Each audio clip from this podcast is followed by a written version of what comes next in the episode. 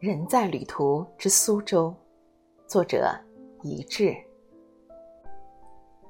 在这烟花三月，让我们跟着一致的文字去领略烟雨江南的美景。一点江南雨，朦胧万世芳华。一处古巷城，聊起何人远方？此地是谁人的人间天堂，又是谁人的鱼米之乡？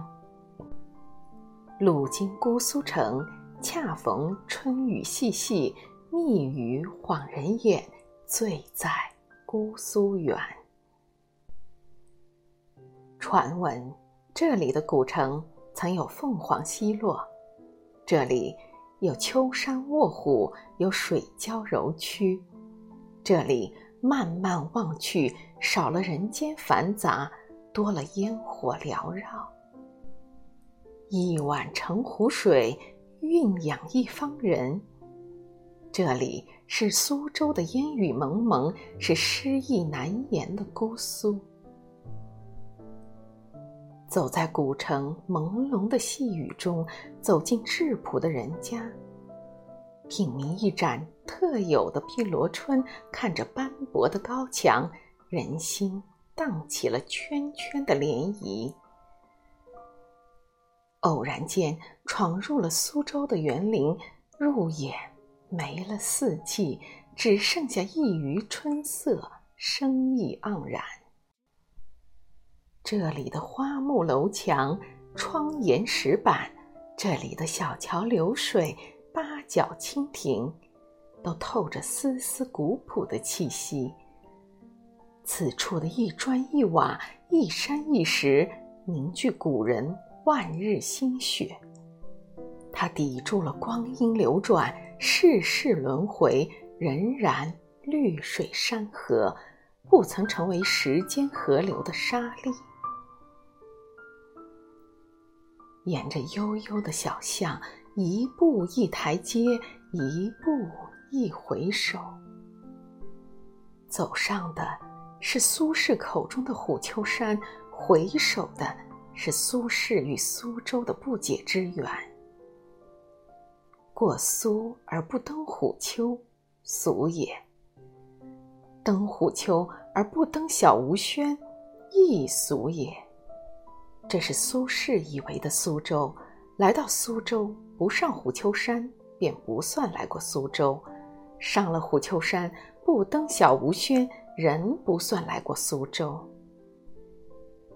沿着山路崎岖，走在定慧寺的亭堂前，仿佛古景重现。苏轼在此地与寺内住持成了好友，留下了一段佳话，也留下了一首名冠古今的诗。我欲乘风归去，又恐琼楼玉宇，高处不胜寒，起舞弄清影。苏仙的一生坎坷流离，每每途经姑苏，便留下惊世奇诗。也许于他而言，这里能让其心安。走出禅寺，行至阳澄湖畔，绕着阳澄湖的小路弯绕岔离，望着远处的湖畔生长着一朵莲花，每靠近它一步，它便向你走近一步。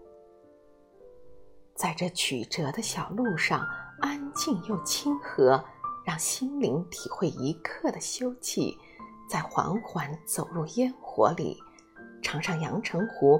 独一无二的阳城蟹，此刻身体与心灵皆可得到满足。这一路小桥流水、高山远寺，将生活的纷扰悉数抹去。在这水天一色的古城，青石板、门前桥，都是匆忙生活里的不可多得。只享受一刻的安静，带走所有的恋恋不舍。这苏州的一草一木、砖砖瓦瓦，赋予着古城生命。这里是平复心灵的纯净之地，是安逸生活的所有向往。